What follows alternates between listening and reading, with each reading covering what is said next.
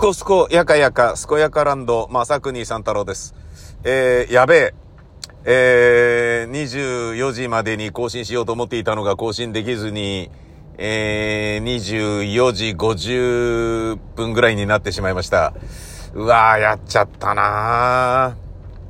ー。いや、実はですね、えーと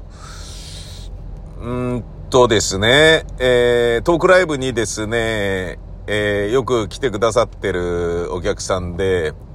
えー、ちょっと病気になった人がいてですね、で、その人からね、連絡があって、連絡があってっていうか、まあ治療にね、勤しんでる関係で入院していると。で、それはね、あの、大変だねっていうことなんですけど、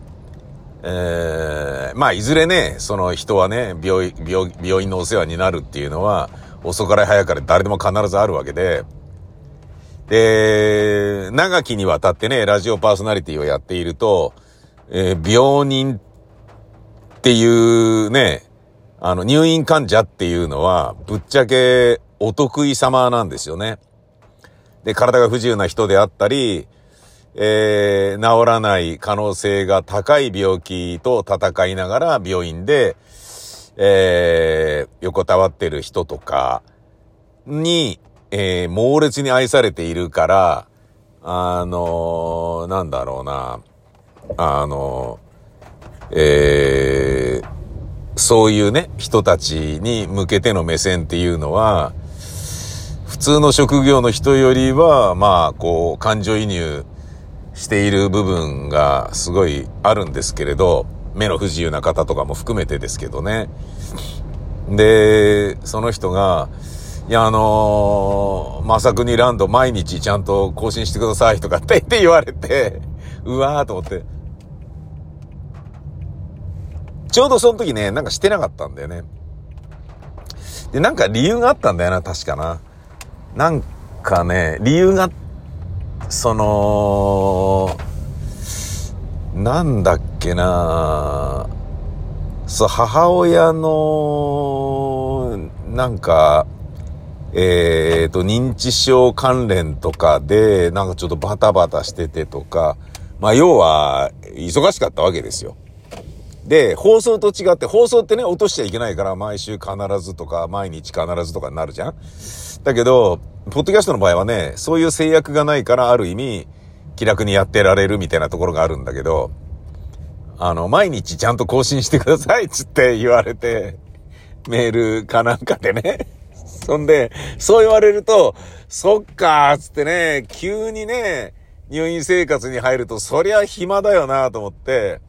で、なんかやりとりしてたら、あ、もう消灯の時間になっちゃったとかなんか言って、おやすみなさいみたいな感じで、あ、そっか、もうそりゃそうだよなと思って、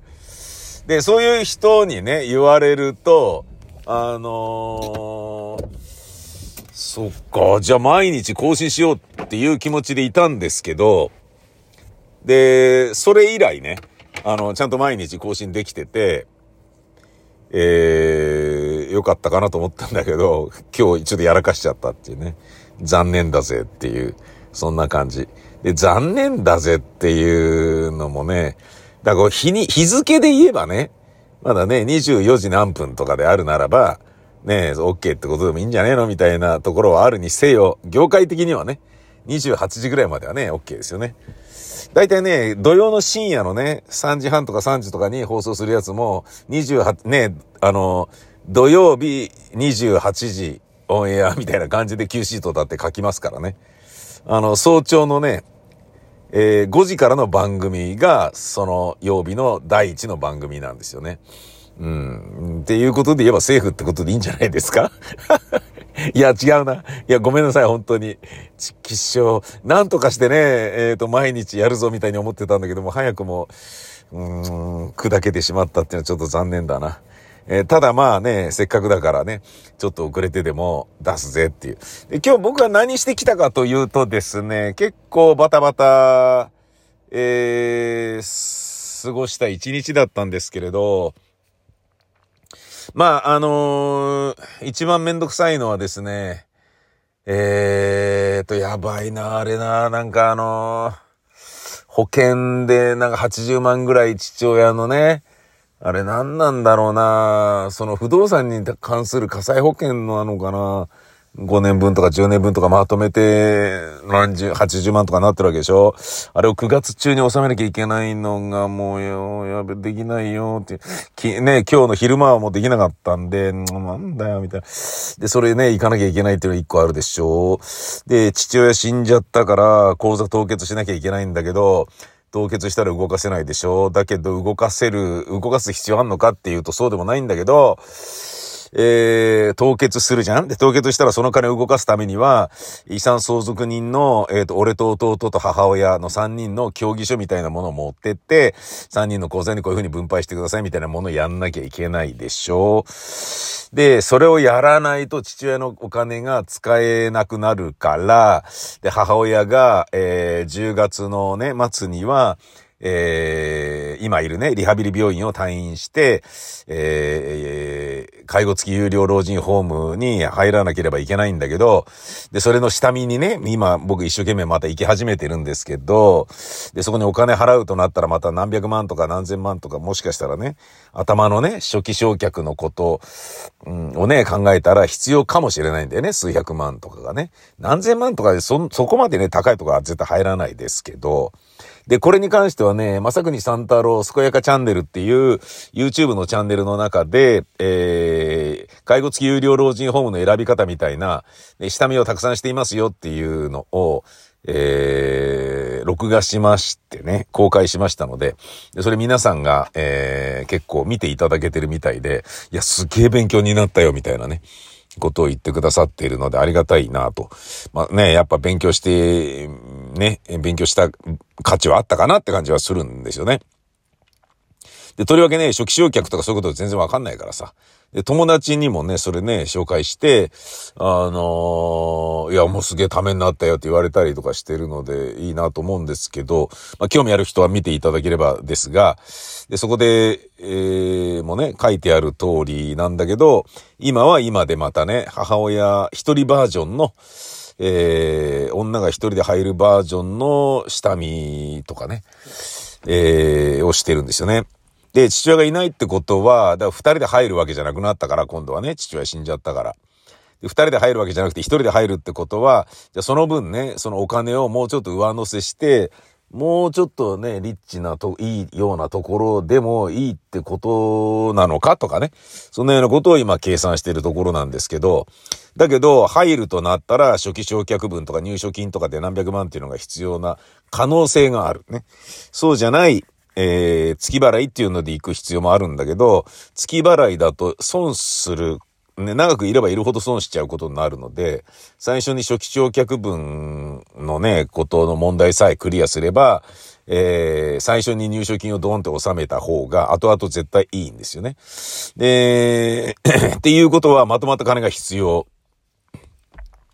で、俺がそれ立て替えるみたいなことになっても、それもうわけわかんないから、そんな、でっかい金額をね、あの、建て替えたくないじゃん、みたいな、もうね、仕事どんどん断ってね、もう収入もね、激減し続けている僕がですよ。仕事断ってんのに、そうでね、何百万とか、じゃあ建て替えときますね、とかって言っても、なん、どんだけ金持ちなんだよ、みたいな話になっちゃうから、そんなことしたくねえなと思って、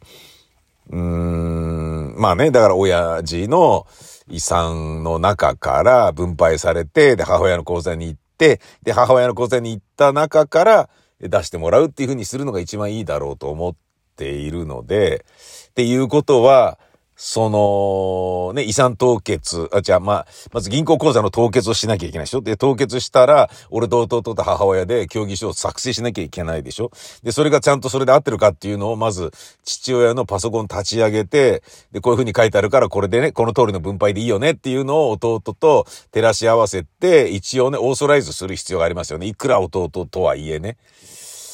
で、今まで俺は父親の口座からこういうの金を動かしてこういうのがあって帳簿を全部見せて、で、今俺が立て替えてんのこれだから、これを引いた分の中で、今凍結されてる金額はこれだけど、うちが建て替えてるのがこれだけあるから、それを引いた額、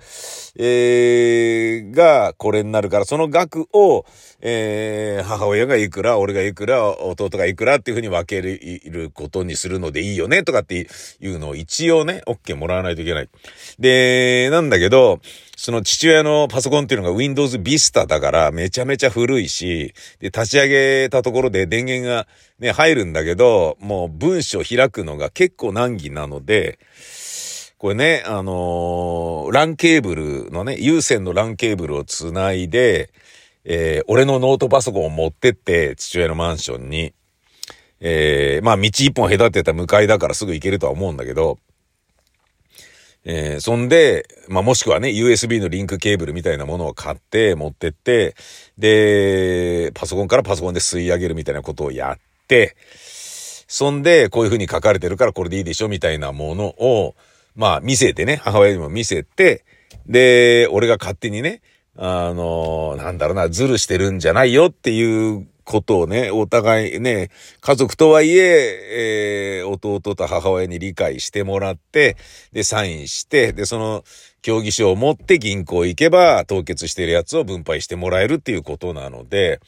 で、それを急いでやらないと、その入所金が払えないから、すんげえやんなきゃいけないよね、とかっていうのを、でも今日病、あの、銀行には行けなかったんで、じゃあ、その準備だけしとくかみたいな感じでね、法律的なこととか、協議書の書き方とか、そんなの調べるとかいうようなことを、まあ、部屋の片付けをしながら今日午前中にやってたんですよ。で、えー、午後一で診察、僕のね、えー、高圧剤、血圧のね、高血圧の薬をもらう診察に行って、んで、その後、またね、仕事で、えー、なんか、まあ雑務いっぱいやってたな。請求書書いたりとか、人にメールしたりとか、あとね、ないつになったらスケジュールのね、返事くれるんですかみたいに怒られる電話を受けて、すいませんすいません とかって言って、折り返すみたいなことやって、で、夕方、えー、7時に、新宿のバティオスで人力車のスクール JCA っていう養成所の、えー、お笑いタレントの卵たちの、えー、ライブを見て、えー、でね、まあ自分がね、いつも稽古つけてるね、えー、何人かがコンビ組んで、ネタやってっていうのを見て、で、あのー、そのね、講師の人たちと、えー、一根傾けて、久しぶりに、ちょっと親睦会開こうと思いますっていう飲み会があってね。ね、加賀屋に行ってみんなで焼き鳥食いながらね、酒飲んでみたいな感じなんだけど、で僕はね、こう車なんで飲まずに降り、で、いろいろね、人力車の人とね、おしゃべりしたりとか、あとはね、あの、キャラメルボックスのね、えー、まあ、柴さんとかね、もう40年の付き合いなんですよね。うん。まあ実は真柴さんもね、JCA で6年ぐらいもやってるって言ってたかな。まあ、あの、会うことはないので、えっ、ー、と、まあすれ違うレベルなんでね、あれなんだけど、40年ぶりだね、みたいな感じになって。もうね、大学演劇フェスティバルっていうね、銀座みゆき館劇場でやってたやつでのね、の時に知り合ったような感じなんで、早稲田のね、みどりちゃんっていうね、あの、お笑いやってる集団と決勝戦で一緒になって、で、仲良くなって、マシュマロウェーブっていうコント集団を作ってね、5、6人のね、男子のね、えー、ユニットでね、えー、そんで、それがテレビで放送されて、そんで一気にテレビのレギュラーが僕決まって、それ見てたね、有名タレントから、あのー、コント書いてほしいっつって放送作家の道も開けて、で、その放送作家の道の開けた時の会議で一緒になった中野さんと仲良くなって、ラジオやりましょうよっていう中野さんが言ってくれて、ラジオが始まって、つって、ぶわーっとね、うん、まあ、あのー、大学生のね、えー、大学演劇フェスティバルで知り合った仲間とテレビ出て、そこからブワーッと広がってっていうことなんで、大学で演劇をね、一生懸命やってたのこととかね、大学演劇フェスティバルにね、腕試しで出てみようって思ったようなことは全部自分の人生にプラスに働いたので、すごい良かったというかね、結果的には OK だったんだけど、ただまあね、その、ね、賞レースというものに対しての、なんだよこれ大人の世界ってこんな、なんか気持ち悪いのかよみたいなことをすでに学生の時にね、思っ、なんかね、あのー、悔しい思いをするようなこととかね、いっぱいあったりとかね。で、そこで決勝でね、残った連中で、えっ、ー、と、審査委員長のね、劇作家の芝居を作ろうって話になって、お金出すから作りなさいみたいな感じになって、はいとかって言って、俺が演出をやることになったんだけど、その、えー、審査委員長のね、書いた戯曲がクソつまんなくて、で、宮川さんこれ直した方がいいよって言いながらこれ台本がつまんなすぎんで僕たちやめますみたいな感じでどんどんやめとくやつがいて、じゃあ直すかっつって書き直した。でね、で書き直して知り合いのね、何人かで、もう自分のね、身内ばっかに出てもらうようなことになったんだけど、で、出てもらって、公演やったらその劇作家がね、もう好きなように変えていいからねって言ってたから本当に好きなように変えたんだけど、あまりにも変えすぎてたから怒っちゃって、本番中に怒鳴り込んできて楽屋に。で、怒鳴り込まれて怒られてるのがそのまま客席を通じてね、もう舞台から抜けて、怒鳴ってるおじさんの声がね、ブワーって、なんかね、なってね、大変だったんですよね、もうね。それをね、21歳の時に経験するっていうね、すごいですよ。劇作家のね、自分の父親ぐらいの年齢のおじさんがもうね、すごい血眼になって、何考えてるんだ貴様とかって言って、全然俺が書いた芝居じゃないじゃないかとか、どういうことなんだ貴様とかって言ってすごい怒られるっていうことがあってですね。もうその時はもうヘロヘロだったんだけど、いやだって変えていいって言ってたんだよなみたいな感じで、ふざけんなよみたいな感じだったんだけど、あの、まあ、俺としてはもううるせえよみたいな。おめえのつまんねえ台本のせいで俺はね、稽古場で散々ね、もういろんな劇団のね、学生の時のね、あのー、大学演劇フェスティバルですから、いろんな大学からいろんなね、えー、面白い役者がいっぱいいるわけですよ。それね、あの、だから東京サンシャインボーイズにね、後に入った相島和之さんとかね、もうその立教大学の、あのー、劇研でね、参加されてたし、あと、テレビですでにレギュラーを持っていた大川工業のね、皆さんとかも、えー、チケットピアに行った北野さんとかがね、ありよりはべり、今そかりとかって言ってる超絶面白い、ね、ピン芸人の人とかがね、まだいた初期のね、大川工業とか、もうね、えー、そう言って、いた感じなんだけど、それね、ちょっと、まあ俺たちはもういいですみたいな感じでね、宮川さん台本書いた方がいいっすよっつって あのー、あの台本はいくらなんでもつってみんなやめてっちゃうっていうようなぐらいつまんない台本なのを、ねえ、ギャラがもらえる芝居の仕事だったからやってたのに、ねえ、好きなように書いていいよってね、あのー、えー、すごいね、寛容な言い方をね、えー、していたくせにね、本当に好きなように変えたらすごい怒るってどういうことなんだよみたいなのがあったから、ふざけんなみたいなものがありながら、でも大人に怒鳴られて、しかも本番をぐちゃぐちゃにされるっていうことをね、演劇始めてまだ2年ぐらいしか経ってないのに、えー、経験するっていうね、非常にしょっぱい思い出があったりなんかしてね。うーん、まあそういうね、えー、よしあしの部分の足の部分ももちろんあったんだけど、まあ、トータルで言えばね、そういうところに出たことによって、他でね、演劇をやってる人と知り合いになれたりとか、いうこともあったので、悪い話ではなかったんですよね。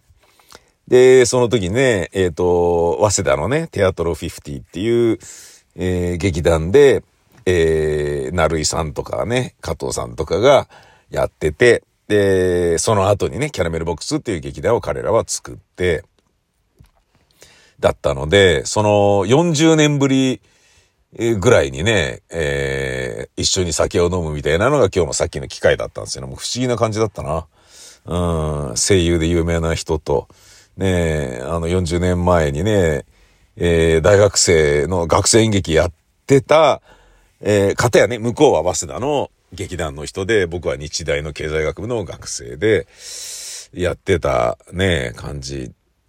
でね、だからもうすごい旧友なね、向こうはね、女優さんでもあり、劇作家でもありっていう方ですけど、マシバさんはね。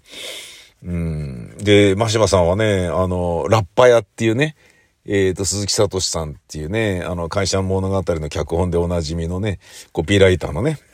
鈴木さんの劇団のラッパ屋のね、岡、岡山はじめさんとね、結婚をしたけど、3年で離婚したとかいう話をさっき聞いたりなんかしてね、あ、そうなんだ、とかって言って。で、市川淳監督が、小劇場大好きだったから、ヤクルトタフマンの CM とかに小劇場の人間よく使ってくださってて、僕が、伊藤四郎さんとね、一緒に酔っ払って歩いてる若いサラリーマンの役をやった時に、同じく酔っ払いの役で来てた人が、その真柴さんの前の旦那さんの、え岡山さんだったんですよね。あの岡山さんと結婚したんだ、へえ、とかと思ってね。いたんですけど、実は、いや、もうとっくに別れたよ、みたいな話で、あ、そうなんだ、みたいなのをさっき聞いたりとかね。なんか、そういうことやってたら、まあ、結局、みんなで閉店までいて、俺もね、一滴も酒飲まずによくここまでいたなっていうね。やっぱ、なんか、なんかね、やっぱね、知り合いが多かったからね、ちょっと俺途中で帰りますとか言えなくなっちゃって、11時ぐらいまで飲んでましたね。えらいあの、駐車場の料金も金かかっちゃいましたり、うわ、高えって感じだったね。さすがね、新宿ぐちゃぐちゃしてたな夕方行った時もね、やっぱなんかね、若い女の子多いなとかね、綺麗な人多いなとかね、着飾ってる連中ばっかりだなみたいな。ね、やっぱ当然、よそ行きですよね。その、住宅街じゃないですからね、新宿はね。日本で一番ね、乗降客が多い駅でしょ？そりゃそうなるよな、みたいな感じでね、面白かったですけどね。でね、まあ、バティオスだから、ハイジアでおしっこしてから行くか、つって、ハイジア行っても、ああ、そっか、つって、やっぱみんなトイレ利用しようとする奴らばっかだから入れないようになってて、コインを持ってね、入んなきゃいけない。そのハイジアの中のテナントからコインをもらって入るっていう、そのテナントなり、えー、まあだからテナントか、棚子としてハイジアの中に入っている人たちから、えー、コインをもらった人じゃないとトイレ使えないっていう風になってて、うわ、おしっこ行きたいのに、みたいな感じのままね、見に行って、で、飲みに行って、で、見に行った時にね、その教え子たちに会って、おはようございますとかって言って、よろしくお願いしますみたいな感じでね、うん、頑張ってね、みたいなね、講師ずらして、ちょっと、まあまあ講師だからね、あんましょうがないんだけど、で、なんかね、異様に受けてることが、ちょっと逆に大丈夫かっていうような、あったかいお客さんすぎることがちょっとね、どうなのかなというふうにはちょっと思いました。けどね、なんていう、まあ、業務的な話はね、これから、ね、もっと人力車の人たちがね、揉んだりなんだりするんでしょうけれど、うん、そういう、えー、一日だったんですよね。えー、いや、あの、別に言い訳をしてるわけじゃないんですよ。別に遅くなったっていう言い訳をしてるんじゃなくて、いや、なんかそういう一日だったなっていうね。まあ、あの、これもね、えー、ボイスログログですからね。自分の人生をね、喋ることで刻んでおくっていうことですからね。これね、なんかまあ、ボケ防止にやってるようで、ちゃんと喋ることで覚えていられるのかなみたいなことはあるね。ただ喋ることによって喋りながら自分の気持ちを整理したり、自問自答できたりしてることってあるんですよ、結構ね。なるほど。こうやって喋ってみると俺の考えってこうだったんだなっていうね。自分を客観的に見ることができるから、これちょっと面白いですね。えー、ともあれ、えー、もう夜遅いので今日はゆっくり寝ます。おやすみなされ